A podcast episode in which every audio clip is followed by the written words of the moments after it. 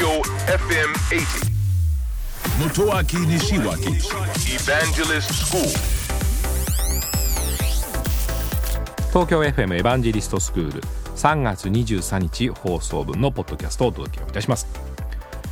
番組の中ではフードテックによってさまざまな取り組みがありますという紹介をいたしました特に中心となったのは新しい食材ですねまあ、新しいといっても従来の代用食材ですね。特にお肉についてご紹介をいたしました、えー私たちが口にするものはあのなんて言うんでしょうね。地球環境に良くなかったり廃棄ロスがすごく多かったりあるいは生産するのに効率が悪かったりあるいは動物にとって良くない飼育環境であったりとやっぱりあのいろいろな課題が見えてきたらしいんですよね。私もそれはすごく感じています、えーであるがゆえにもともとの食材と同じものを違う食材その違う食材っていうのは最も効率の良いもの。地球環境にも効率いいし地球上のあらゆるところで調達できるしというもので作っていこうという取り組みはものすごく加速化しています。以前番組でも 3D プリンターでピザを作るこれも実験成功していますよという話をしましていわゆる食材そのものが IT で解明されてきて再現できるようになってきたんですね。ですから私たちが口にするものが、えーどういうものであるかっていうことをこれからもっともっと見極めなければいけないと思いますね。その時に番組の中で紹介したのは豆類から作る牛肉じゃないですか。でも豆も DNA の組み換えが行われている可能性があるわけですね。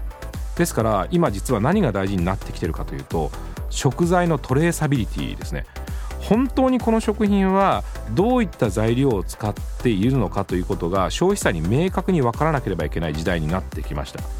でそのためにやっぱりこれから IT が活用されるんですね。今食品のトレーサビリティで大変注目されているのはブロックチェーンという技術なんですね。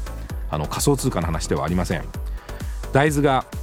肉が牛乳が卵がどういう工程で生産され流通しているのかということをもっともっと明確にかつ改ざんすることができないようにしようという仕組みが始まっています。その後加工食品になって代用食材になるかもしれませんがもともとの食材が何であったかということがもっと私たちの周りには見える化が進むべきじゃないかなというふうに思っています。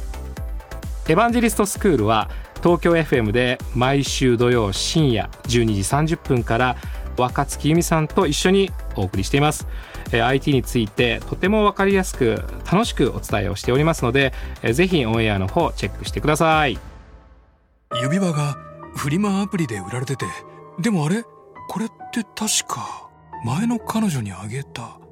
その瞬間見えてしまったんです。これが断捨離。C2C シェアリングエコノミーなんだって。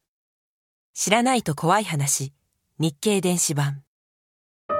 おばあちゃん家にぬいぐるみがあって、行くたびに部屋中に増えてる。怖いなーって見てると、気づいたんです。